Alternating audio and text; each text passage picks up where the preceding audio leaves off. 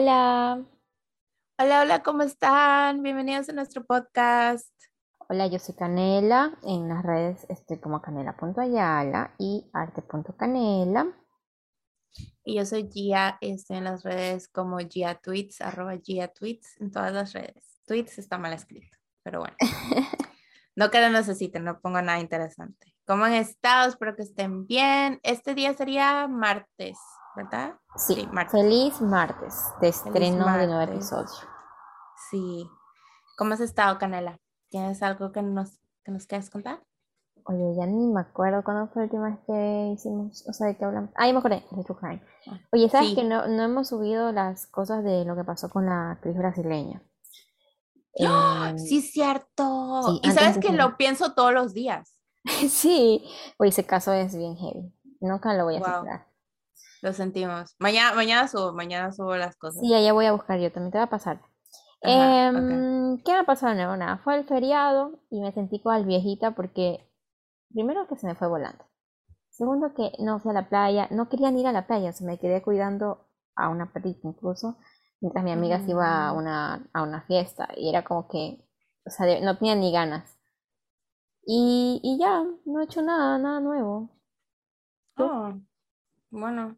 Eh, el, eso estaba diciéndole a mi papá anoche, en pausa, super pausa, de que me encanta que en Ecuador tengan, o, bueno, en, Latinoamérica es todo esto de carnaval, que es como una semana creo. Um, y es muy bonito porque acá no hay nada de eso. Entonces podemos vivir como que a través de ustedes, de que si tuviésemos ese tipo de vacaciones. Pero es porque ellas no suelen ustedes tener feriados largos. No, aquí apenas si te dan de Navidad, no sé, no hablemos aquí. aquí yo pretendo que vivo en la nebulosa, no estoy aquí. Este pues esta semana ha sido un poco hectic eh, con, lo, con la universidad, tuve que salirme a una clase porque no, yo sabía que le iba a fallar y no puedo fallar, me quiero graduar ya, entonces me, como es un, un, un selectivo, elective, es free elective, uh, pude cambiarla y estoy ahorita estudiando eh, como que, no sé cómo se llama la clase, pero es, es screenwriting. Entonces vamos a estudiar ese tipo de cosas. ¿Y qué más? Ah, y los BTS vienen a, los, a Las Vegas, iba a decir Los Ángeles. Y no puedo ir y no conseguí ticket. ¿Y, por qué no puedes? Ah, porque no conseguiste ticket. Sí, no conseguí ticket, pero no solo eso, porque mi hermana y yo dijimos que la próxima vez que íbamos a ir, íbamos a ir mucho más cerca. La cosa es de que de, de diciembre que fue en Los Ángeles hasta ahora, que aunque parezca mucho tiempo, no lo es, fue muy, es muy poco tiempo y es en abril. El gasto de dinero no me da, no, o sea, no es que no me da, pudiese hacerlo, pero no sería absolutamente, sería muy tonto de mi parte, especialmente si quiero ir a tickets más caros de los que yo ya tenía en Los Ángeles. eso es un pass por ahora. Estoy un poquitito triste, pero esperemos de que... Pero puedes ir al hotel donde se hospedan y esperar a gente. En Las Vegas. Ah, es verdad. Sí, la, esa es otra cosa, de que si fuese un estado donde yo sé que yo tengo una casa, un lugar donde llegar y no tengo que pagar, pero probablemente las personas que tengo allá no, no, pueda, no puedan hostearme. como pasó en Los Ángeles, porque en Los Ángeles teníamos familia y a último minuto todos dijeron que no podían y fue como de, ¡ah! nos vimos eh, o sea, tuvimos que gastar en ese hotel. Pero lo bueno es que puedes guardar ese dinero y ahorrarlo, como para la próxima que sea casi que la primera fila y todo. Definitivamente, porque lo más impresionante para mí es de que el viaje a Los Ángeles sí fue un poquito estresante para las dos. A mi hermana se le perdió su billetera a final, ya casi final.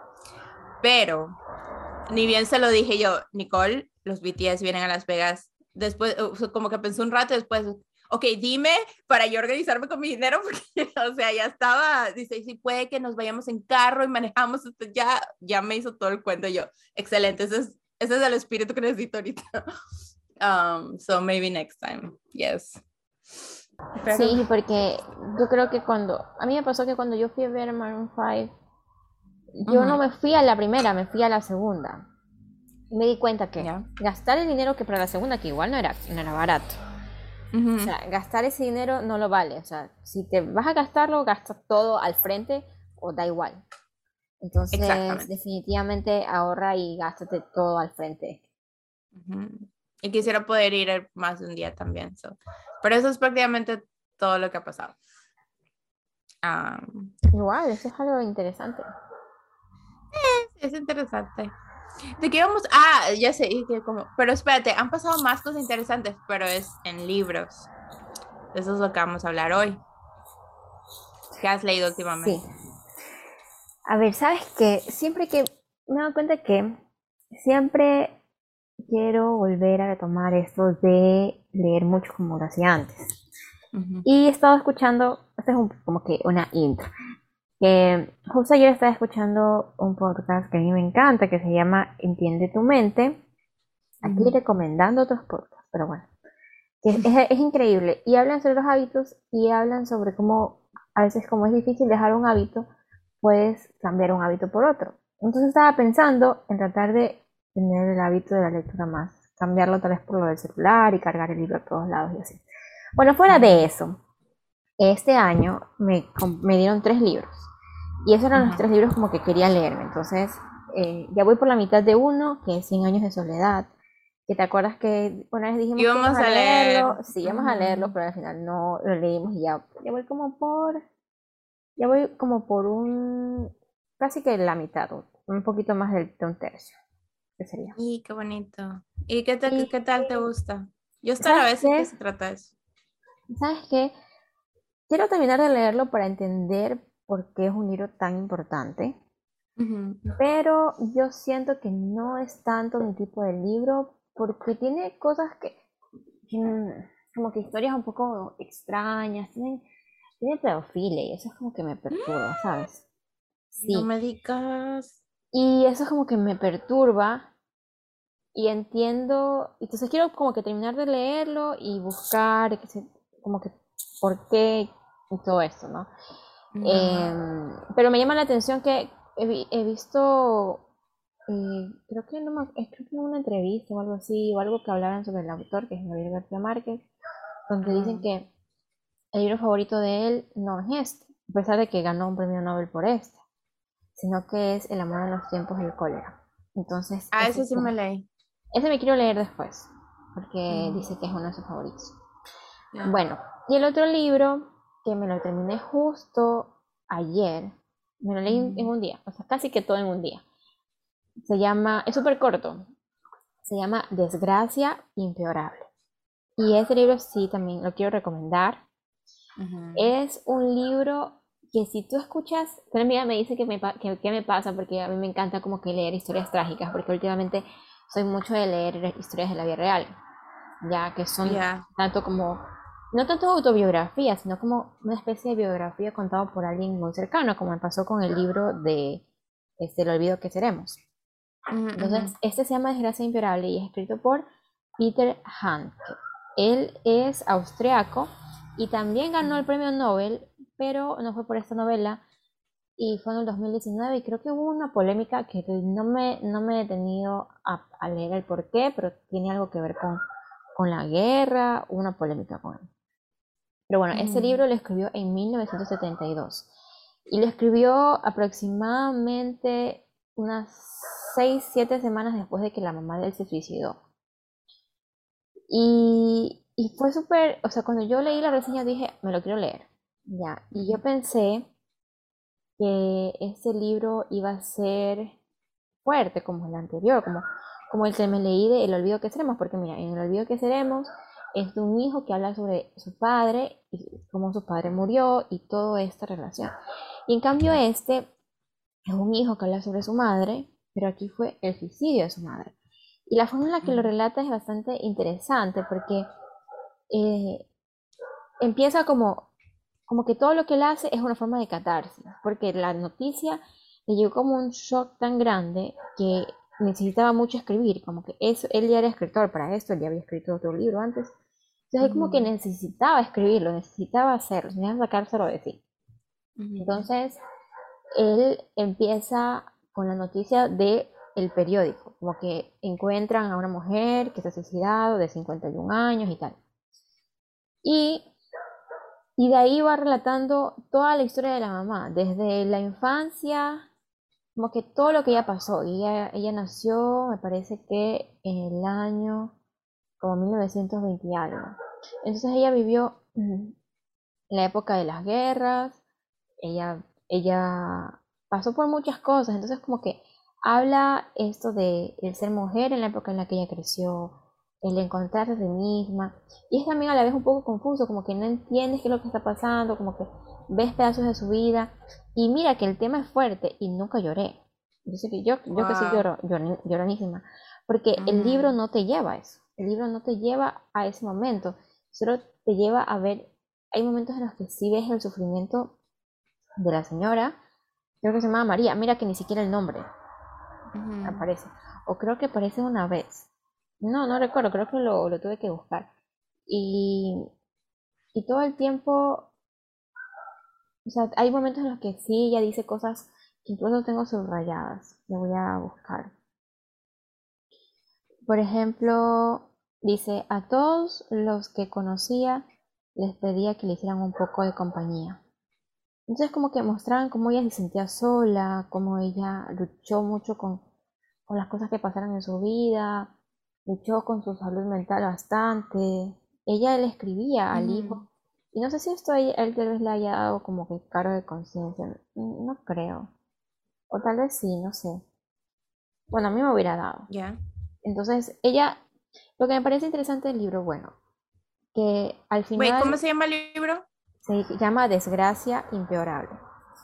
Creo que me llama la atención que un tema tan fuerte se ha escrito de una forma tan, tal vez, entre distante y a la vez súper personal, como que logra esto de que tú sientas que es algo muy personal, cuenta hechos muy fuertes, pero a la vez no te hace llorar, no te engancha desde, este lado sentimental, sino desde este lado como, como leyendo hechos, ¿ya? Y a la vez sientes como que esto de que si yo fuera el hijo yo sentiría cargo de conciencia, pero a la vez él no siente eso, sino como que está solo descargando y descargando. Y por ejemplo, ella le escribe una carta y él transcribe pedazos de la carta. Y él escribe, ella le escribe diciendo muchas cosas que te hace entender cómo se siente una persona yo asumo que ella tenía depresión, o sea, una persona que está en esos momentos de su vida tan difíciles, porque ella decía que no podía levantarse de la cama, que tenía que buscar algo que hacer porque no, no podía levantarse si no se quedaba todo el día. Entonces le cuento un montón de cosas y ella era una persona que se contaba mucho sus sentimientos. Y al final de una carta, él, él, ella le pone, mira, dice, sé que debería buscar un modo de hacer más soportable esta situación. Estoy pensando siempre en esto y no se me ocurre nada sensato. Lo mejor que podrías hacer es leer esta mierda de carta y olvidarla enseguida. Ya. y, y, cuenta cómo ella no aguanta estar en su casa, cómo, cómo, cómo pasaba su vida. Mira, dice por ejemplo, hablo conmigo misma porque ya no puedo decir nada a nadie. A veces tengo la sensación de que soy una máquina. Entonces, es, esto que esa persona, una persona que está en esos momentos de depresión siente, es muy fuerte, o sea, y me gustó mucho que él lo pusiera ahí, porque creo que te deja ver lo que las personas, que como que qué le pudo haber llevado a ella al suicidio. Y ella, ella al parecer le tenía miedo a la muerte, entonces al parecer él dejó, ella dejó escrito una carta diciendo eh, lo, que, que lo, lo, que quería que hicieran cuando muriera y hay una parte en la que ella le pone como que, ah, le pone, dice que en la carta le ponía que al final estaba tranquila de poder dormir al fin en paz. Pero él pone, pero estoy seguro de que esto no es verdad. Entonces al final ella, estoy haciendo un mega spoiler del, libro, pero, pero, pero bueno, no, porque hay muchas cosas que no estoy diciendo de la historia de la vida de ella, pero, pero es muy fuerte este, este final donde él pone partes de la carta y aún así tú lo lees entre una distancia, como que una distancia, al menos a mí me pasó, que yo que soy súper sentimental, lo lees entre una distancia de que estás leyendo algo muy fuerte, una persona que se siente muy mal, pero a la vez no lloras, no sé por qué. Ya no sé por qué, y al final solamente él empieza como que a tirar frases, a describir cosas y, y termina como que diciendo que todo esto lo hacía para poder descargar todo, pero que resulta que no le sirvió para nada. o sea, que seguía sintiéndose mal y que a la final eh, esperaba después escribirlo mejor, como que esto era todo lo que él podía hacer en ese momento y que esperaba hacer mejor algo después. Lo escribió en, dos meses, o sea, pasaron, seis, siete semanas en las que la mamá se suicidó y lo escribió después. Y, la, y dice él que la mamá al suicidarse eh, sabía que a veces cuando se mueren por, tomar pastillas o así, eh, creo que se relajan los esfínteres y la persona se orina y, y, todo. Entonces ella se puso como pañales para que la encuentren limpia. Y se puso algo en la, en, la, en la, boca también, no sé por qué, si es por el vómito o qué. Entonces como que ella dejó todo preparado para, para morir. Entonces, creo que es fuerte, pero a la vez al leerlo es posible de leerlo, ¿sabes? Y eso es lo que como que en contraste con el libro anterior que me leí, tal vez también por el hecho de que él, ese libro es escrito por un europeo en, el año 1972, criado por una mujer que vivió la guerra, la posguerra, y todo esto influye, a diferencia del otro libro que fue escrito en el 2004 por un latinoamericano, tras eso colombiano, de Medellín, que son súper cariñosos, súper familiares, entonces como que me, yo pensé que iba a sentir tal vez algo similar al otro y fue como algo diferente, pero es un libro que recomiendo y es súper corto, se lo pueden leer en un día. Tiene, ¿Cuántas páginas? Tiene 103 páginas, pero es un libro pequeño, miren, si ves, es casi del porte de mi mano. Sí, wow. Ajá, y, me gust y el libro me gustó mucho porque creo que tiene sentido, es como una desgracia que no podría ser peor, o sea, que no puede empeorar. Sí, está bien fuerte, la verdad. Pero sí, se, o sea, realmente me, me, intriga. Me intriga también porque tú mismo dices como de no, no fue esta, como que esta crisis emocional que me dejó. Y es una historia fuerte, pero no fue como que te afectó tanto, o es más bien como verlo objetivamente, como desde, eh, desde un estudio de, de tal ser humano. Son muy lejanos. Es que eso es lo que él como que quiso hacer, quiso como describir hechos, describir hechos, describir hechos y al mismo tiempo utilizar los recursos literarios que él tenía. Como que él primero trató de ver los hechos y de ahí buscar los recursos y dijo que no podía hacerlo. Entonces como que quería que... Él decía como que a veces te alejas. Él lo dice todo ahí porque me gusta la forma de escribir como que él habla de la mamá, luego habla de, de él y tú vas como que intercalando entre estas dos, dos, dos, cosas. Y, y él habla como que a veces él escribe alejándose justamente de, del personaje o de lo que él escribe, porque al escribir de él se logra alejar, pero al escribir de la mamá no logra alejarse por completo. Entonces es como que es una historia fuerte, pero yo, créanme, yo que soy una persona muy sensible, muy llorona con este tipo de cosas y más aún con cosas de padres, no lloré. Así que creo que es un libro que les puede hacer reflexionar. Les puede, y les da como que un momento de de esto, como de conectarse con, con un dolor del otro de una forma diferente. Así que se los recomiendo. Mm, ok, ok, sí, sí lo voy a buscar. Aunque no lo encontré, acabo, lo acabo de buscar y no lo encontré. So, si me lo puedes mandar por WhatsApp, como que el título. Sí, sí, sí, te mando la foto. Creo que lo... Ok, ok. ¿Y que nada más te has leído? no, o sea, no nada más, eso suena como... nada más No, nada más. me, estoy leyendo lo que te digo, el 100 años de soledad, porque estoy leyéndome los dos al mismo tiempo. Y no. Ay, No, sí, sonó, sonó como un, como que, ay, solo eso. Pero no, o sea, creo que... O sea, es que para ti que lees... Creo que ambas lecturas... no, no, para nada. O sea, llevé, creo que dos años, no, ¿Cuándo fue 2020? Yo estoy perdida. Hace dos años. 2020. Final. Ajá. No. O sea, habré leído el año pasado unos tres libros, si es que me acuerdo, ni siquiera solo me acuerdo de uno. Y recién este año estoy como que nuevamente tratando y todo es con como con hacerle cócteles, entonces no puedo leerte mucho de un género, sino que tengo que combinarlo con otra cosa. Y tengo que combinar esa cosa con audiolibros o con novelas gráficas, entonces como para no enfrascarme y como que bloquearme nuevamente. Pero mm, me he leído varias cosas este año ya y ahorita estoy emocionada con las novelas gráficas de Sapiens, que es una, es como un estudio de un historiador que se llama Yuval Noah Harari, Harari creo que se llama, y jamás me había sentido, no sé, tan emocionada de, de algo que no es ficción y que sinceramente siento que, que esta misma emoción se compara con cuando alguien, alguien me trae el tema de Harry Potter, porque como que lo puedo, te lo puedo decir con muchos detalles, entonces me emociono con Harry Potter. Y en este caso es literal la historia de nuestro universo y cómo evolucionamos como seres humanos y, y como el, estudio antropológico de todo. Y son cosas que me han hecho ver la vida diferente, hasta el punto que siento que, me, que yo me siento con menos presión de vida, y eso que sí la tengo, gracias a este libro. Eh, porque es como una filosofía de eh, realmente todo lo que nos preocupa en este momento o lo que nos vaya a preocupar, lo que nos ha preocupado, es como made up.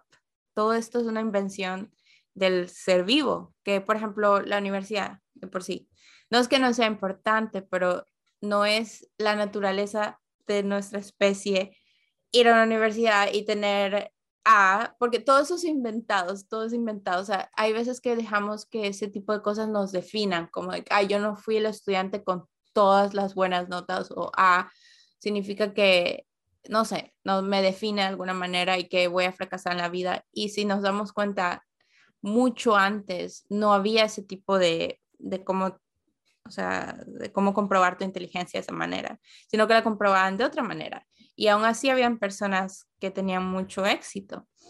Entonces, como que me, mm, me ha abierto una conversación así como más relajada. Me siento como persona relajada, me ha cambiado estos libros. Y ahorita voy a empezar. Y sí, es, es muy interesante.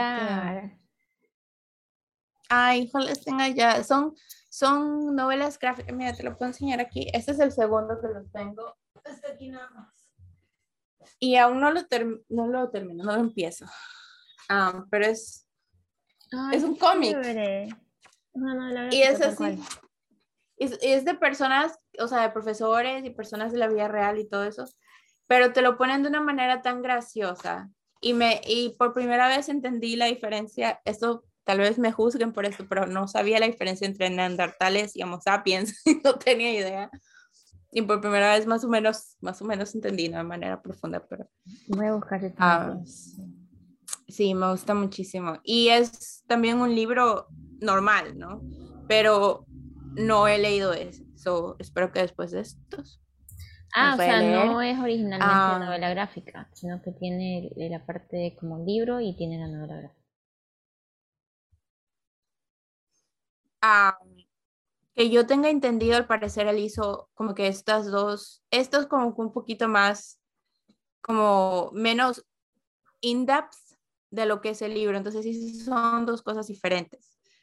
el libro creo que es mm. otra cosa, pero el libro me han dicho maravillas y muchas personas les gusta eso.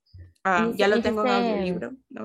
Sí se acuerdo de eso que siempre, siempre trato de recordar, como cuando uno dice, no, es que ya debí haber hecho esto y como que, ay, tengo que hacer eso, y siempre pienso, yo le una amiga que ya está como que, no, es que ya debería haberme ido a hacer la maestría, y, se me, y, se, y me quedo sin tiempo, y digo, pero ¿quién te está apurando? O sea, el tiempo, como que, o sea, ¿quién te está apurando a ti? Y ella como que, ajá, ella como que, ok, es cierto, digo, sí, o sea, si tú eres la que pone tu tiempo, yo entiendo, o sea, claro, entre paréntesis, las personas que necesitan el trabajo y esto y esto y lo otro, ¿no? Pero sí, en verdad, literalmente ella acababa de terminar su rural porque es médico. Entonces dije como que, y a veces uno, uno se olvida que todas estas cosas, estos como que hitos que uno se pone que tendría que, que tener el mejor puesto, que hacer esto y lo otro, son cosas que uno mismo ha creado. Exacto. Incluso, incluso me cambió ese, ese pensamiento de las legacías, porque yo siempre he tenido muy sembrado, creo que por falta de otra cosa que aspirar, supongo, o es una etapa de eso de legacía, de que tienes que dejar un monumento de tu vida de alguna manera impregnada en este mundo. O sea, como de que es, tu deber, es tu honor y es lo que debes hacer y, te martillas la cabeza pensando, ¿cómo lo voy a lograr? ¿Cómo le voy, a crear una obra? ¿Voy a escribir un libro increíble que todo el mundo va a amar? ¿Voy a crear un personaje? ¿Voy a, no sé, a ser doctor y crear una cura de algo? O sea, no, lo normal no es suficiente, tienes que dejar esta gran huella. Y al final te das cuenta de que aunque dejes esta gran huella, de todas maneras vas a pasar a la historia y muchas personas se van a olvidar de ti. Y así hay muchos personajes de nuestra historia como, como sociedad y como civilización que fundamentaron lo que somos ahora y no tenemos, al menos yo recién me de ciertos nombres o de ciertas cosas que, que pasaron, si me explico, incluso los de los primeros seres vivos que se empezaron a civilizar es como que alguien sabe sus nombres, no, y realmente ellos dejaron el mayor impacto en lo que nos íbamos a convertir. Aparte de eso, también hay mucho esto de que, ajá, legacía, lo que dejas. Cristóbal Colón, el tipo obviamente hizo algo que, wow, lo enseñan en la escuela y si quieres verlo así, es, es una legacía, pero ¿a qué costo? Muchas personas perdieron su vida, fue injusto, eh, realmente escribió la narrativa de esta historia de cómo sí, vinimos nosotros y conquistamos y ahora tenemos más tierras. Ajá, pero, pero eso, eso realmente es como un concepto que, que se nos, nos inventaron, porque nos inventamos nosotros, porque todos queremos más poder y más poder y más poder. Y para nosotros esa es nuestra ilusión de legacía. Entonces, como que me, me voló la cabeza y todo, lo estaba leyendo en New Jersey y es como de que ¡Ah! todo lo que creo en mi vida es mentira y yo me estoy estresando por gusto. Y bueno, el siguiente, bueno, no el siguiente, sino como el libro que leí después fue Persuasión de Jane Austen, que nunca he leído Jane Austen aparte de Orgullo y Prejuicio y me ha dado curiosidad Emma, pero nunca he leído ninguno más. Y eh, persuasión, prácticamente me tuve que como obligar a leerlo, pero sí, me, lo, sí fue entretenido. algunos personajes me han quedado grabados en mi cerebro, como el personaje de Sir, Walter Elliot. Y también me gustó mucho muchas citas de ese libro, que siento que es, es un libro que no se habla tanto de Jane Austen, pero tiene citas preciosas. Déjame te leo una, porque es más, quería hacer hasta un TikTok. Yo dije, cuando pueda, hago un TikTok de las quotes. O sea, en sí, para los que no saben, porque yo tampoco tenía idea. Eh, persuasiones de una familia que son los Elliot y básicamente lo que ellos son, son como de clase alta, pero empiezan a tener problemas de dinero. Entonces, eh, la hija mayor de Sir Walter Elliot le dice como que, pa, creo que es mejor vender este terreno e irnos a vivir a un lugar menos caro. Y, mm, este, y básicamente lo que ellos hacen es eso.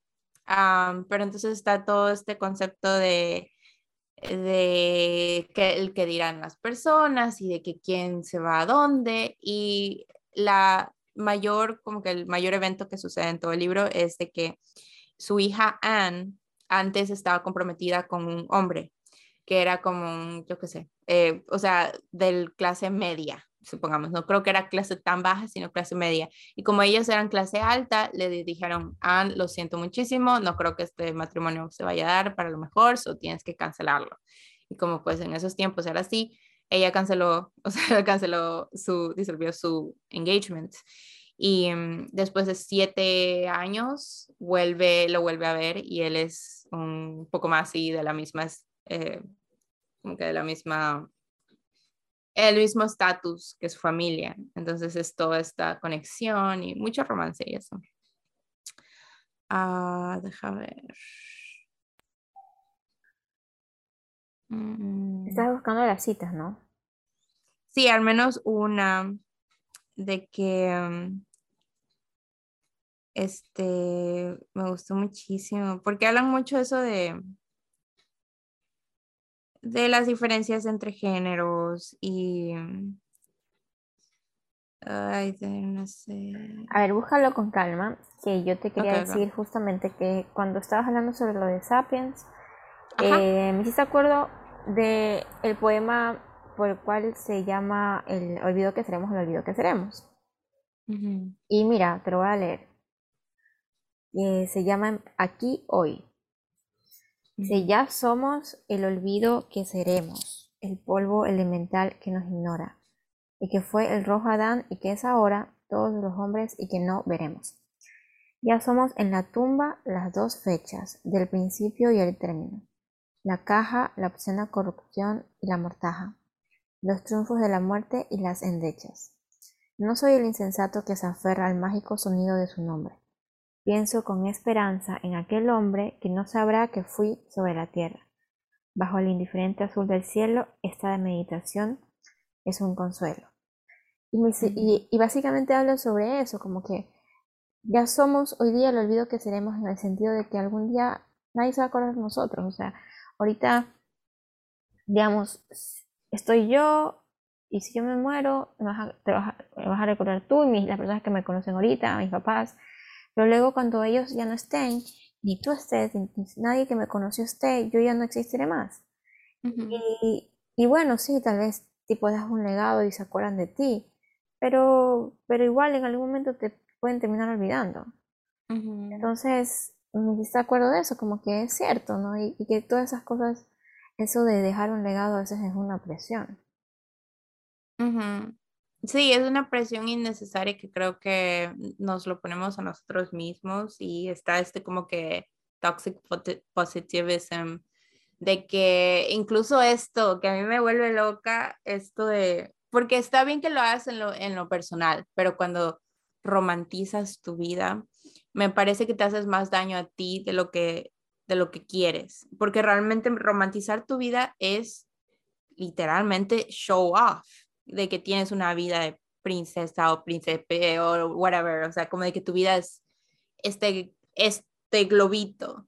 Y en realidad te hace daño porque eh, como que te, te vuelve esta ilusión de que así debería ser tu vida, mientras que, mm, o sea, la realidad a veces no es así. Realmente nunca es así, la realidad. Este, puedo, yo subirte una historia de yo comiendo, cocinando algo delicioso y tal vez eh, me pasé horas cocinándolo y algo no me quedó bien o algo se me quemó y, y eso no lo voy a poner.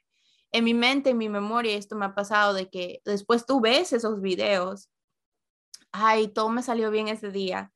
O como que no te recuerdas ese mal momento, pero es porque no lo romantizaste, o sea, no lo pusiste en esta capsulita.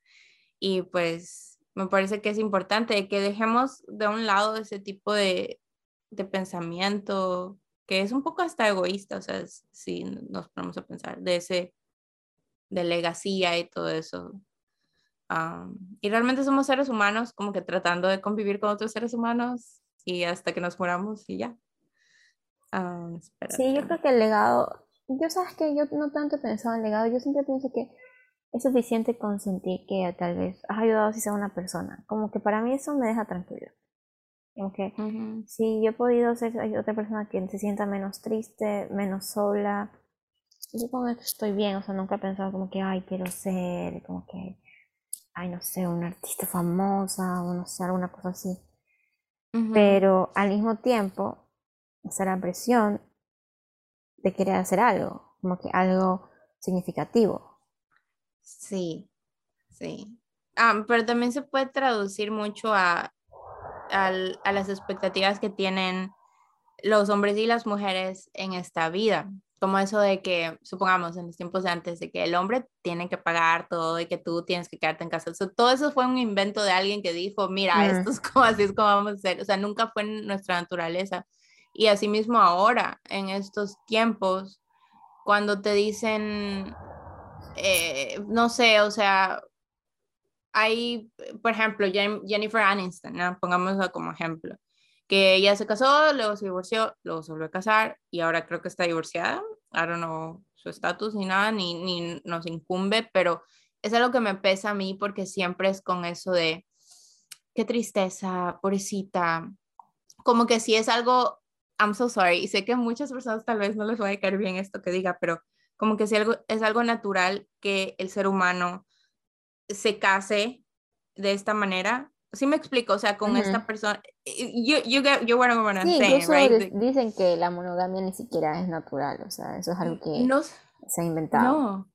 Sí, yo, yo sinceramente lo creo porque siento de que nunca he conocido a una persona con que, bueno, puede que, puede que existan, obviamente, pero nunca he conocido a una persona con, que ha estado con una persona toda su vida y desde, desde principio a fin. Pueden muchas personas haberlo hecho, pero la mayoría they date o they have multiple marriages y eso no, no, no significa que está esa romantización de la idea de tienes que encontrar a la persona indicada. Pero ¿qué pasa si todas fueron las personas indicadas? En ese momento necesitaste eso. Sí. Y luego, ya. Tal cual, o sea, por eso es que a mí nunca me ha gustado.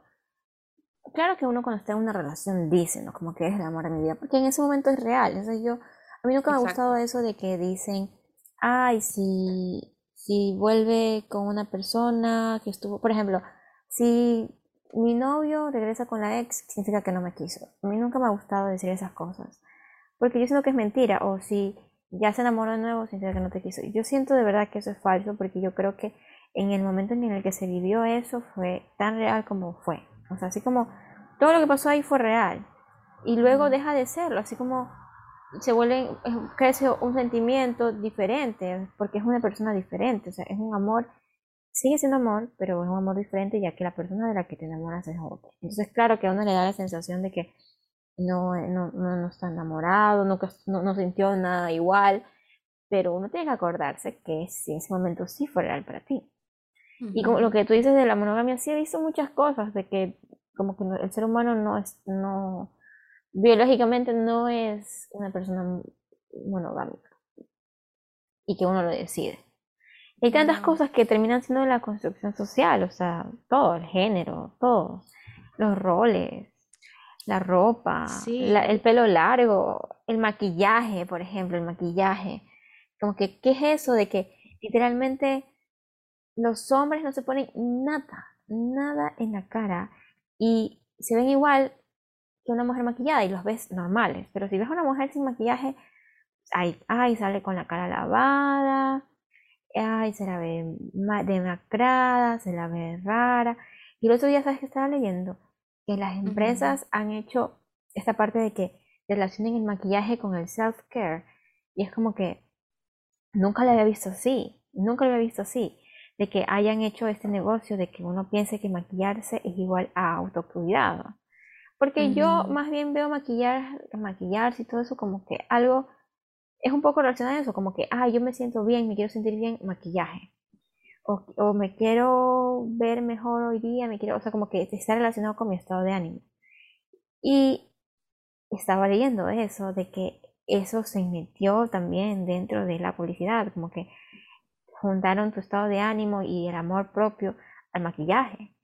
Y, y lo he visto, por ejemplo, en estas empresas que venden, como por ejemplo Mary Kay, que ellos venden el maquillaje unido a autoestima, a que, te, a que creces como mujer y mucho esto de feminidad, empoderamiento, autoestima, todo se une en maquillaje.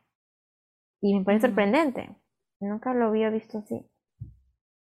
Sí, o sea, completamente de acuerdo. Yo, yo soy alguien que yo disfruto mucho maquillarme. Para mí es todas mis mañanas mi ritual de happy things, o sea, me siento mucho más yo cuando me siento put together. Eso también es malo. Tengo que admitir de que me hace sentir bien ahorita y me hace sentir bien en ese momento, pero también es malo, porque no todo es o malo o bueno. Es totalmente cierto lo que tú dices, o sea, y eso estaba contándole a mi hermana hace unos días, de hecho, que yo he crecido con personas, específicamente mujeres, lamentablemente, que le ponen mucho valor a cómo luces, muchísimo.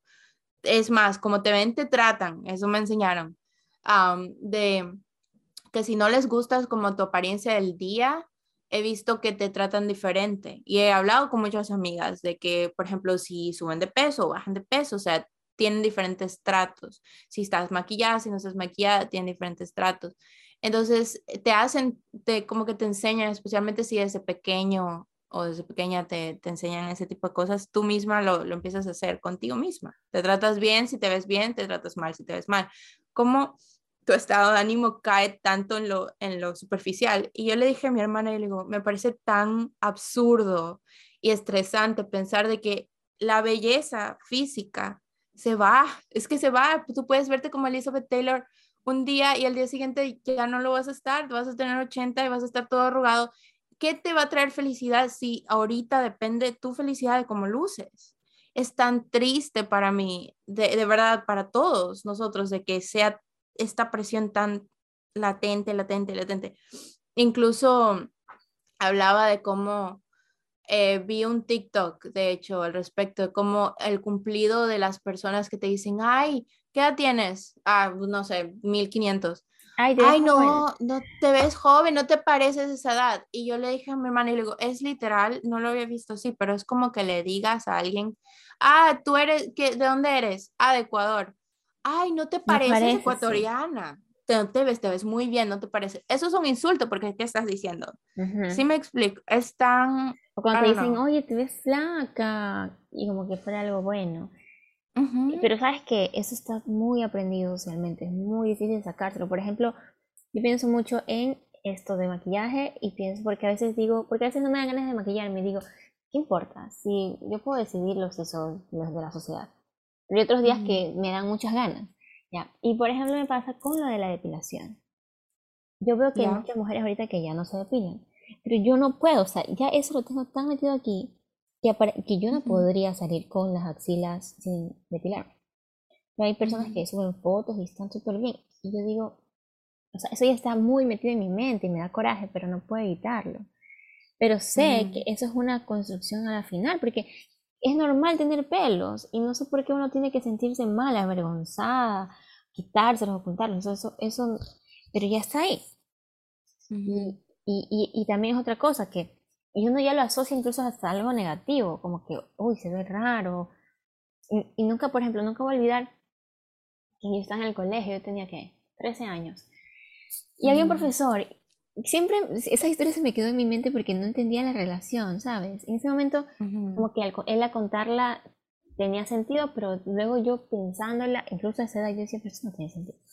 Entonces la historia es que él fue a comer a un lugar y que estaba comiendo y que la señora, eh, él le pide que le pase una cuchara y la señora alza la mano a coger la cuchara y tenía las axilas llenas de pelos.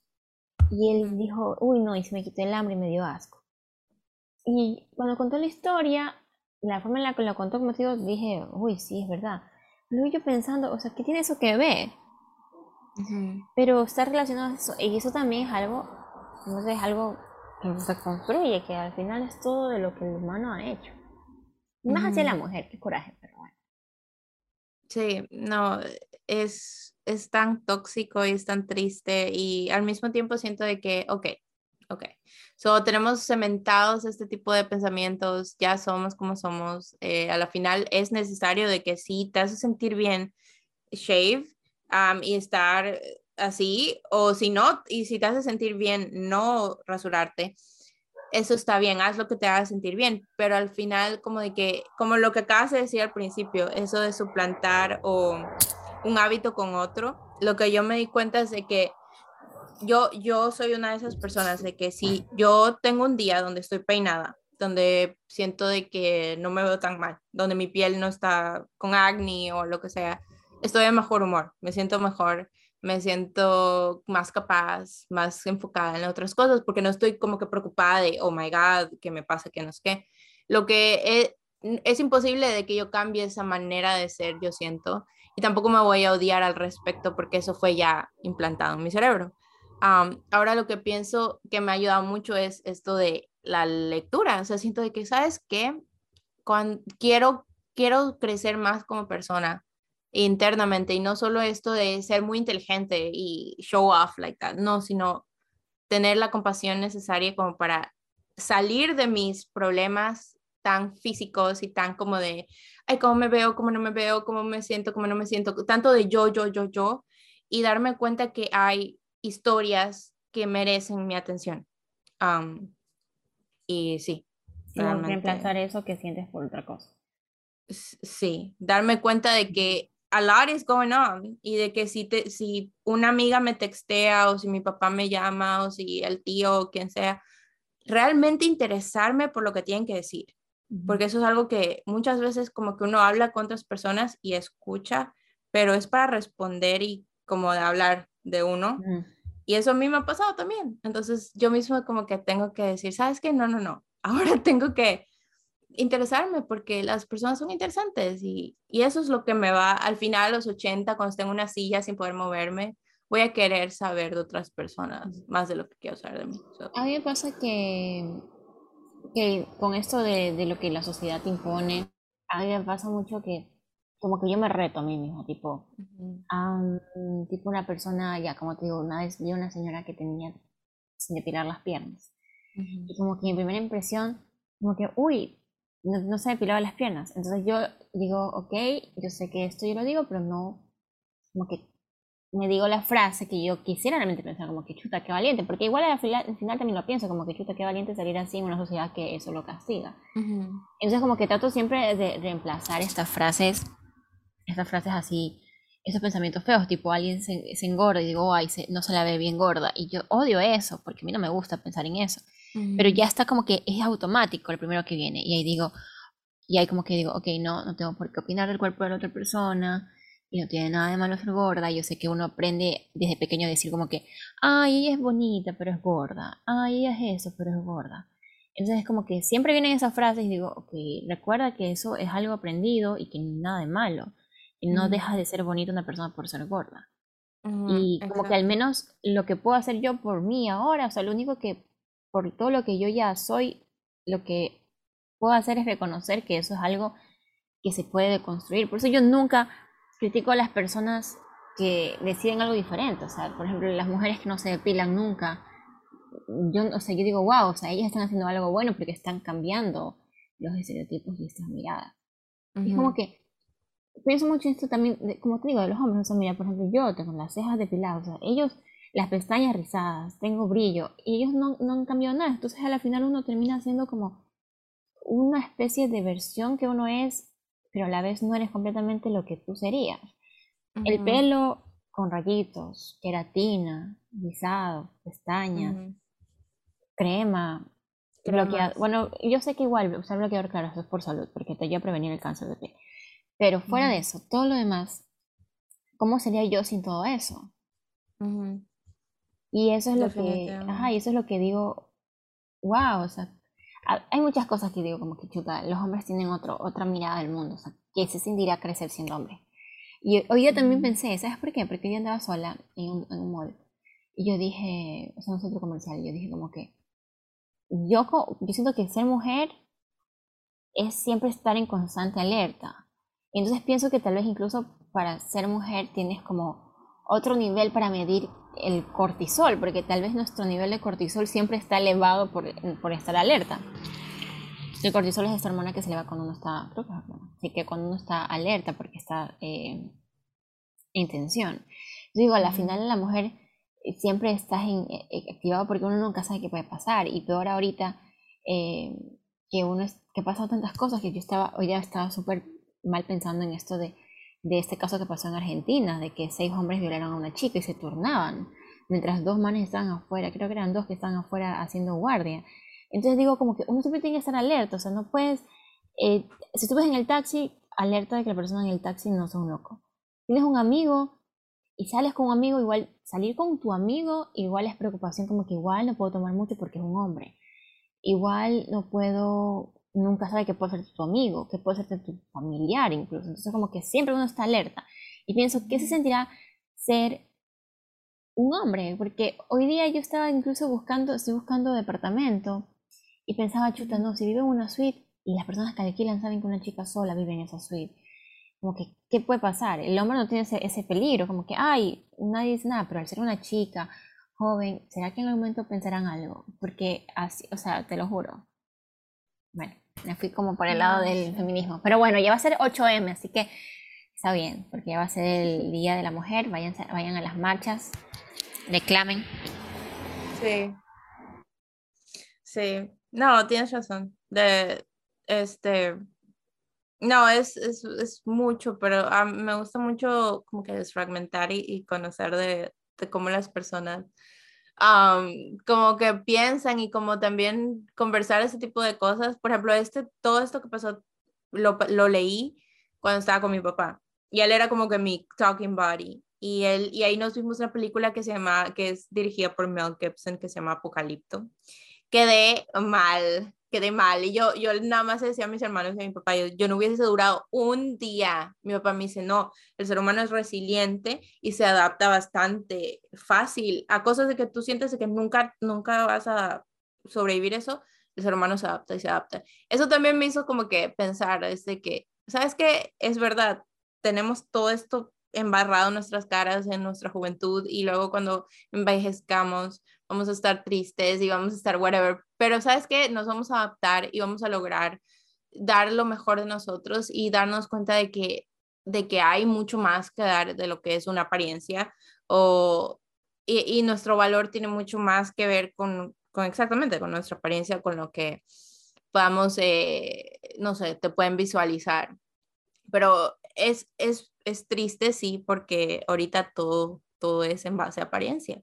Muchas personas eh, depende de tu test y de...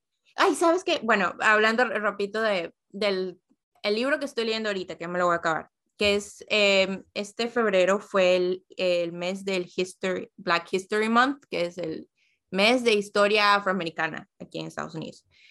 Esto es muy importante todos los años, incluso trato de leer, incluso cuando es ese mes, porque en Estados Unidos es muy difícil que la historia se enseñe de la manera correcta. Ustedes muchos han de saber de que los Estados Unidos, después de que se independizaron y todo, tuvieron esclavos. La mayoría de los founding fathers, todos esos, eh, iba a decir animales, todas esas personas tenían ah, esclavos eran malas personas y muchas personas eran buenas personas y tenían esclavos de todas maneras y trataban a sus esclavos de manera buena. Habían como todas estas historias, right? Pero en sí la esclavitud es muy mala, es algo horrible. Aún así, ellos deciden omitir todo eso y decir como que sí, la esclavitud, enseñamos de que esto fue lo que pasó, luego es, se abolió, abolió, y luego pasó eso y ya, terminó y ya como que el racismo desapareció de la faz de la tierra, nunca más se volvió a escuchar. Y eso no es cierto. Hay muchos rastros incluso de ahora y es algo que si no es, lo vives el día a día, no te lo enfrentas y no es tu problema. Y eso es otra, eso es otra cuestión de, de lo que cuando tú piensas mucho en, en ti, ¿no? o en tu, en tu privilegio, a veces nuestros problemas se vuelven tan abrumantes, eh, incluso, o sea, todos, todos nuestros problemas, y luego te pones como que sales de esa burbujita y te das cuenta de que hay muchas personas también que están pasando por esos mismos, como que problemas iguales a los tuyos, y, y nada más cuando te das cuenta que todos como comunidad podemos ayudarnos entre sí, es tan, tan interesante y tan importante. Y en esta historia en específico que estaba leyendo es la biografía de un eh, que fue ex esclavo y se convirtió en autor, eh, fue líder de el Abolishing uh, March en los 1800, etc.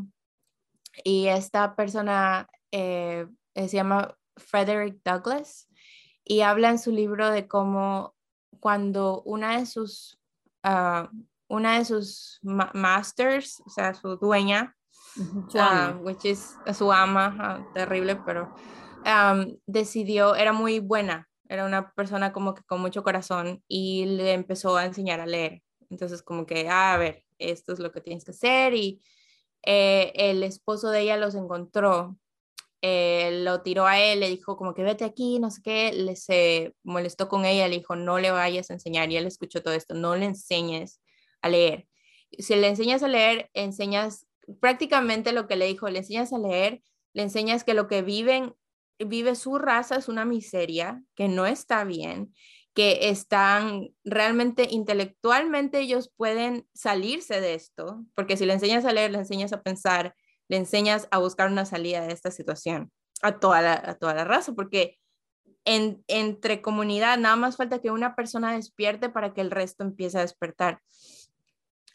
Y, y él escuchó y también le dijo al final, y aparte de eso lo vas a hacer una persona muy infeliz, porque él no quisiera, o sea, es como él no quisiera saber realmente lo que está ocurriendo. Tú prefieres vivir en la ignorancia, no darte cuenta de que está siendo sometido, está siendo tratado injustamente, etcétera. Entonces se le quedó eso en, la cabeza y él continuó estudiando, continuó leyendo y aprendió a leer, aprendió a escribir. Y llegó a un punto de, de todo de su narración de que decía, ya cuando lo supe, ya cuando me di cuenta de lo que había pasado, de cómo habíamos sido tratados, de cómo mi abuela había servido tantas casas, tantas personas, nadie siquiera le dio un funeral, que crió tantos hijos que no eran de ella y nadie, nadie le importó. Era tan miserable que yo deseaba ser, volver a ser ignorante, como que simplemente quería no pensar. Me decía, o sea, entonces como que ya I didn't want to think about it, I didn't want to know lo mal que nos estaban tratando, no quería tener esa carga. Y, ay, no sé, eso me, me cayó muchísimo porque a veces es esa, esa como que eh, puerta que nos hace mejor también nos puede traer mucho dolor, pero creo que es necesario para nuestro crecimiento como sociedad. Sí, el siento que he tratado. el conocimiento es bueno. Es como cuando yo decía que una vez que conoces el feminismo no puedes mirar atrás. O sea, ya ves cosas y, y, parece una exageración, pero no lo es como que te daña tus series, el chico que veías, es como ese, ese meme de lees Crepúsculo en la adolescencia, corazones, y, y después compras Red Flags. Y es igual, es como que una vez que conoces es difícil como ya no ver.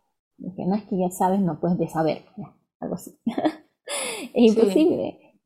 Y pues, por eso. Falta que digas las frases de persuasión ya podemos terminar, porque ah. dejaste ahí a medias, no, no sabemos qué fue eso. Eh, percepción. Um, por ejemplo, aquí hay una, la primera que me sale de hecho, dice, I hate to hear you talk about all women as if they were fine ladies instead of rational creatures. None of us want to be in calm waters all of our lives. Básicamente la escena es de que, pues, como siempre, pues, vino un hombre y dijo como de que, claro, es de que eh, las mujeres no tienen ambición. Y cuando se encuentran, especialmente en esos tiempos, encontraban una mujer ambiciosa que tal vez quería tener sueños de carrera más bien que de familia, porque lo usual era de que crean una familia, etcétera. Y hasta el día de hoy es lo mismo. la gente lo ve extraño, lo ve mal, porque no, o sea, porque eso es, es algo tan unnatural. Es natural para un hombre, pero no es natural para una mujer ser ambicioso de esa manera. Y entonces esta persona le dice como que sí, o sea, no me gusta que hables de, las mujeres como que todas somos fine ladies, como que somos un, una thing. Incluso Elizabeth Bennet lo dijo en Orgullo y Prejuicio, cuando Mr. Darcy era que decía, sí, que todas las mujeres deben leer 10 libros al día y deben tocar el piano perfecto y tienen que tocar la guitarra y coser y tejer y tener 10 hijos al mismo tiempo. Y Elizabeth se quedó de que, ah, parece que conoces mucho al respecto. Y ella, y él de, sí, claro que sí, mi hermana va a ser así o lo que sea, no me acuerdo de qué se dijo. Y, él y ella le dice como de, como de, yo nunca he conocido a una mujer así. Y si es que algún día la conozco, voy a, tener, a temerle mucho porque, wow, qué mujerón, o sea, wow.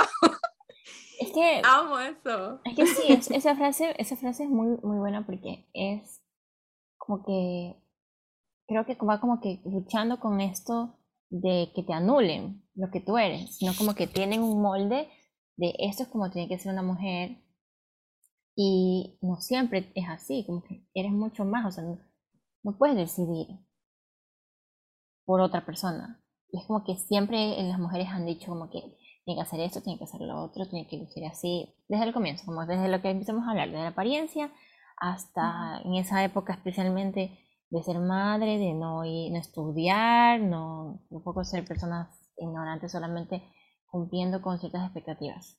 Eso aún queda, hay mucho pensamiento, mucho pensamiento. Mucho, lo veo incluso con una presentadora de televisión ecuatoriana que la quiero muchísimo, la amo demasiado, es María Teresa Guerrero.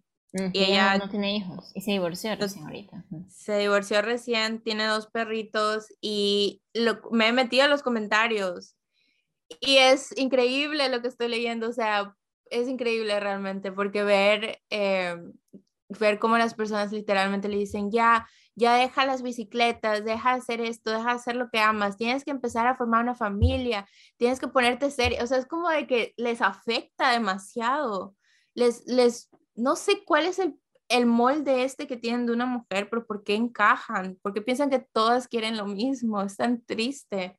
Sí, se limitan a ellos mismos. Y ahorita sabes que ahorita lo que, me, lo que dices de Darcy, yo no me acuerdo de eso, eso estaba en el libro, ¿no? Creo que en la película también está. La película también no está. Mi libro me lo leí hace como, uf, 11 años. Y este, se acuerdo de una historia que me pasó algo similar en la vida real. Yo estaba hablando con una persona y yo, y creo que estaba hablando como que, ay, sí, mira, puedes usar esto y comprarte esto, porque a veces las mujeres hacen esto, a veces las mujeres usan estas cosas.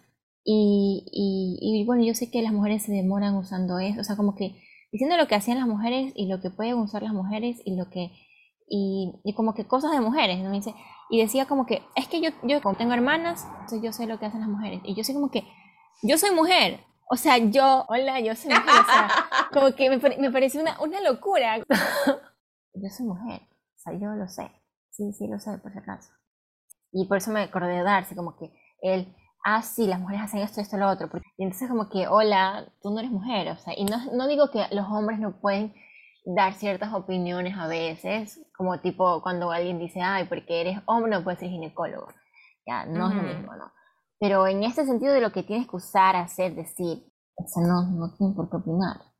Y si te das cuenta, tienen esta barra de o sea, de listas de la mujer perfecta, la mayoría inconscientemente es como de que esto, todo lo que me gustan las mujeres, y al final ellos mismos como personas, they're just living life, es como que sí. Sí, oye, las sociales eso, deja pasar. Eso es lo que a veces hablo con, con una amiga, como que las mujeres tenemos la vara para los hombres en el piso casi, no sé, como que ahí, y entonces cualquiera la, la pasa, a veces uno dice como que, ay, es que, no sé, oye, de ley tú has escuchado que te pueden decir como que, ay, pero él es, él es buen padre, no importa si te engaña, no importa si te insulta, pero oye, es buen padre. O, o por ejemplo, como que, ay, deberías aceptar, como que la mujer siempre busca una excusa para aceptar. Pero el hombre no, o sea, si a la mujer es, eh, no le gusta porque ay, es fea, no, yo no voy a hablar con ella, se es fea. Pero el hombre, ay, es feo sí, pero tiene buen corazón, si es como tú eres superficial, porque no, ay, a la mujer siempre le exigen que acepte al hombre como sea. ¿ya? Y ahorita pongo un ejemplo súper banal de la belleza física, pero porque yo he escuchado, no, no le escribe, no, no le llama la atención, pero si una mujer le escribe a un chico, tienes que contestarle porque es buen chico, porque es eso, porque es el otro, quejas y cosas así. Y, y, el hombre, en cambio, espera como que la persona, la mujer perfecta, porque la mujer que sea guapa, que luzca bien, que no que tenga buen cuerpo, que que, tenga se mantenga. ajá, que se mantenga, que no sea, que sea tranquila con el resto, pero contigo no, que contigo acepte hacer todo, pero con los otros nunca haya hecho nada. Por poco que ya sea salida, así yo que sé, que vayas, casi que se hizo monja, pero se arrepintió al último segundo porque te vio a ti. y ese, te lo juro, es como que ya iba a ser monja, pero por mí dejó de ser monja. Entonces es casi pura y ya mismo le rezo. Entonces, te lo juro, Y, y, y, ellos no se conforman, ¿no? Pues, o sea, ellos buscan a la chica perfecta, la chica ideal, pero la mujer se tiene que conformar con lo mínimo. Como que. Y es siempre, oye, te lo juro, es como que a, a, la mujer no la aguantan. Y eso es lo que. Y no digo que haya que aguantar, sino que vean esta doble moral que existe. Exacto, exacto. Incluso entre grupos de amigas tú ves de que el momento en que un muchacho tiene un problema con su novia, sus amigos como que déjala, ya, eh, tú no necesitas eso. Sí, como que qué tonto que aguantes. Pero si una mujer le va con sus amigas, sus amigas usualmente tratan de que no, pero mira, él, él te dio esto, el otro. Y yo creo que esto viene del ese miedo a estar solas como mujeres, es temeroso. Siento de que incluso lo puedo decir y ser vulnerable y decir como que sí, a mí haces como que me entra eso de, wow, o sea, eh, la sociedad realmente te ve extraño y te, te, te, quita valor si eres solo tú. Y a veces es muy gracioso y muy chistoso cuando, oh, no sé, tus papás o tus tíos o tus primas es como de que vienen y te preguntan sobre, sobre este tipo de situaciones, pero cuando ya te juzgan al respecto es, es hiriente porque significa que como que tú solo, eh, no sé, solo sirves para eso, solo tienes valor si estás o solo mereces respeto si estás con alguien más. Y es, es realmente triste, no sé, no sé. Eso, por eso pienso de que muchas personas y muchas mujeres evitan decirle a sus amigas o evitan ellas mismas estar solas porque prefieren estar literal mal acompañadas que solas. Porque se nos enseña eso, se nos enseña a aguantar, a preferir estar mal acompañadas. Y eso es como una fachada. Y eso es algo que yo realmente no, no, no solamente no comparto, sino que ahorita le tengo como un fastidio a esa idea. Y, y a los hombres especialmente, ¿qué, ¿qué les pasa con eso de estar teniendo estos moldes donde quieres encajar a la persona? O sea, enamorarte de una persona, no, sé, no, por, por pura reflexión, no te quieres enamorar de una persona real. O sea, una persona, o sea, que, que la quieras y que sea una persona real con sus cosas. No, porque al final ellos también les han enseñado a sus pequeños de que cómo son las mujeres. Oh, ahí está Barbie. Y está, no sé, la otra, la, yo qué sé, Bratz doll, o personas de que, o, por ejemplo, la muchacha, yo no sé si te has visto esta película, pero es muy fea, es de After. ¿Te has visto las películas de After? Que es Disco Fanfiction. Oye, es, es, la, es la que actuó este man de, de que era de eh, Osagi Cody. Cole Sprouse. Sí, en la segunda creo que Oye, sale, esa no película tan, tan que no importó que no me acuerdo. Solo sé que me la vi. o sea, a ese punto. Creo que hay una escena que se meten en, hay una escena que se mete en un lago. Sí, sí, en la primera. Oye, se me borró de mi mente, qué locura, no me acuerdo nada. Pero, o sea, ese es el molde con literalmente con lo que hemos crecido de que es, es lo que acabas de descubrir, el descubrir, de escribir ahí, eso de que, que un poco más si era, si iba a ser monja, pero ya no lo hizo por ti, era así, o sea, como de que la que, the book smart, sí, que tiene, es que ella lee, es no igual que las demás, es muy diferente, y ella jamás te haría, you know, it's so sad, y eso es lo que ellos buscan, no pueden tener, oigan, miren, rapidito les, les digo esto rapidísimo, pero algo que a mí he notado que muchas personas hacen conmigo es, es eso, exacto, exacto, y es tan triste, y lo primero que yo hago, especialmente ahorita que ya estoy un poco mayor, cuando estaba a los 22, eh, es decir, ¿sabes qué? No, no soy esta, e, ese, ese personaje que tal vez tú pienses, porque recuerdo de que un ex, un ex mío, una de las cosas que creo que la convenció de estar conmigo es de que le fue a contar a su mamá de que yo tenía muchos libros y que, wow, nunca conocí a nadie que él, él lee mucho, no sé qué. Luego conocí una ex de él que es una gran lectora yo me quedé en mi mente, es como de que tú solo quieres, como que literal, solo quieres ese cuadro de esa, de esa muchacha, de la protagonista de la película. No quieres a la persona que está detrás, te estás dejando llevar, porque yo puedo traer este libro, that doesn't mean I'm reading it, y no significa que no esté, no sé, chiflada. I don't know, tú sabes, como de que nos quieren pintar, como que somos una cosa. Como un trofeo, como decir, mira, mira lo que tengo. ¿sí? Y eso, sí. y eso, y saben que yo siento que las personas que se sienten cómodas ahí, como en algún momento, yo sé que también escuchaba eso y no reflexionaba sobre este asunto, es porque no, no se han dado cuenta, pero algún momento se van a dar cuenta. Y, y fuera de eso, no, no, no sé, si ustedes a los hombres no les da, a los hombres que escuchen, no sé si les da como curiosidad, tal vez, ¿qué se sentirán no ser así? Buscar otras cosas, y dejar de tener ese molde y ver a la persona detrás con sus cosas buenas, con sus cosas malas. Yes. Tanto siempre. ¿Qué? O sea, te iba a decir que, no sé, yo creo que eso más sucede en los hombres. No he escuchado a muchas mujeres que tengan esa situación. No, no, eh, yo lo en lo personal, y esto yo sé que es algo que debo tener que como descifrar, tal vez en terapia, tal vez con edad, no sé, pero eh, yo tengo tanta fobia a eso, a ser romantizada en ese sentido, porque sé que lo pueden hacer muy fácil, que inmediatamente si yo veo que hay alguien interesado en mí en Instagram, Y es como de que no. O sea, porque yo sé que lo que tú estás viendo en Instagram, eso no soy yo. No tiene nada que ver conmigo. Realmente no. Porque puedes ver, yo no sé, que yo estoy cocinando. No significa que yo, no sé, sí me explico. O sea, como que ya te encajan, como de que, ay, cocina y lee y, yo qué sé, cualquier estupidez que yo postee. No significa que estoy posteando en los momentos en los que literal I'm cussing people out o, en mi mente o estoy sintiéndome mal o estoy llorándole a mi hermana por alguna otra razón, whatever. Sí me explico, o sea, esa idea de esa persona eh, se les va a ir, se les va a ir. Y tal vez sea un trauma de que yo sé que eventualmente se van a dar cuenta que yo soy una persona que no es como ellos piensan y, y, y se van a cansar. Y lo peor que yo siento para mí como que tan irrespetuoso es de sentir de que ellos te hacen sentir que tú los engañaste a ellos pretendiendo ser algo que no eres, mm. mientras que en realidad tú estás buscando esa idea. Algo así. Sí, como que, como que tienes el, también el, no sé, tal vez si es como que piensas que, ay, es mi culpa porque ellos se engañaron, porque ellos vieron una imagen, o tú piensas, tal vez eso, como que, ay, el miedo de que después ellos digan, me engañaste.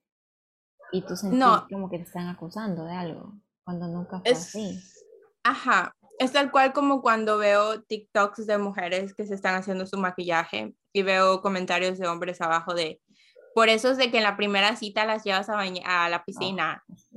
Porque es como, porque si no te engañan. No, o sea, que es tu culpa si tú eres tonto que piensas que mi, mis eyelids son glittery o que yo tengo labios púrpura, o sea, pero te hacen sentir, no, tú tienes baja autoestima porque tú engañas a las personas para que te quieran, por alguna razón.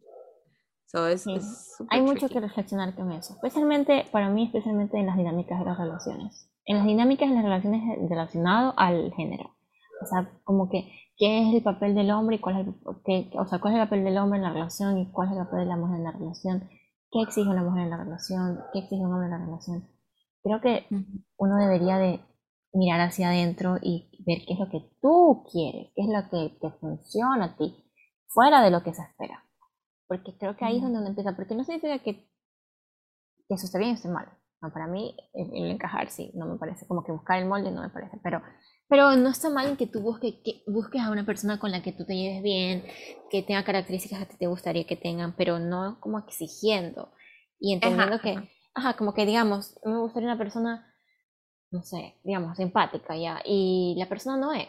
Y yo no puedo obligar a una persona que es así. Entonces, lo entiendo y decido a partir de eso, de ver lo que la persona es, lo que sí me puede dar, y ver ahí que si lo que me puede dar es algo con lo que para mí es suficiente, con lo que yo me siento bien, con está bien, y si no, no tengo que coger y decirle, no, tú vas a hacer así, te voy a meter en esta caja porque en esta caja yo quiero que tú estés y que seas de esa forma porque a mí, me gusta, yo que sé, el rectángulo y tú eres un círculo.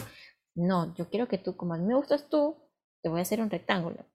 ¿Qué me importa si a ti te gustaba ir rodando como un círculo? No me importa. No, tienes que ser un rectángulo y quedarte ahí.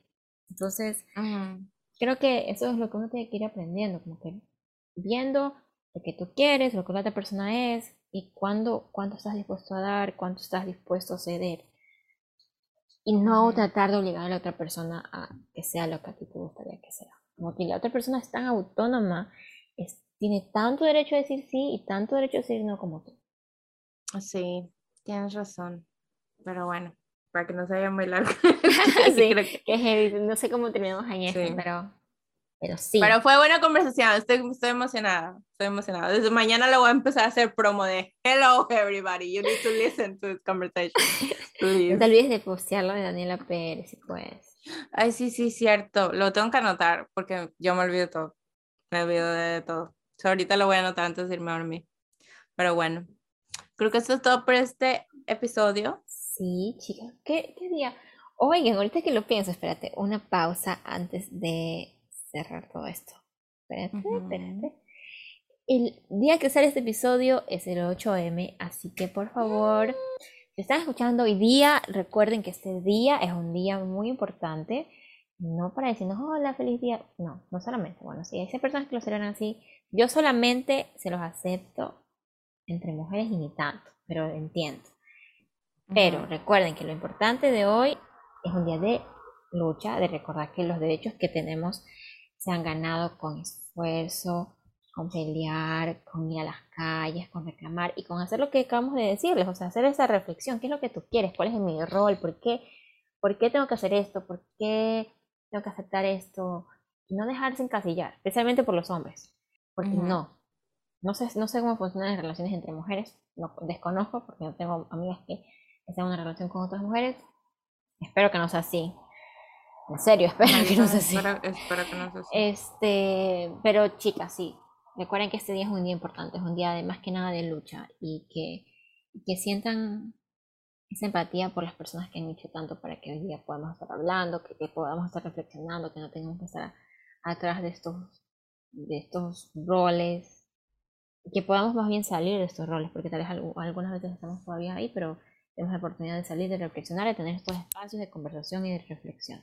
Así que si pueden salir a la marcha, en Guayaquil va a haber una, en Quito también va a haber una, no sé si va a haber una donde tú estás, pero también se puede hacer activismo en redes, postear, aprovechar este día para postear la verdadera importancia, cómo conocer el día, mostrar mensajes de reflexión, que igual ustedes saben que dicen como que activismo en, redes no es tan activismo, pero yo no creo porque porque uno pasa metido en el celular. Muchas personas de nuestra pasamos metidos en el celular y donde más reflexionamos vemos es ahí.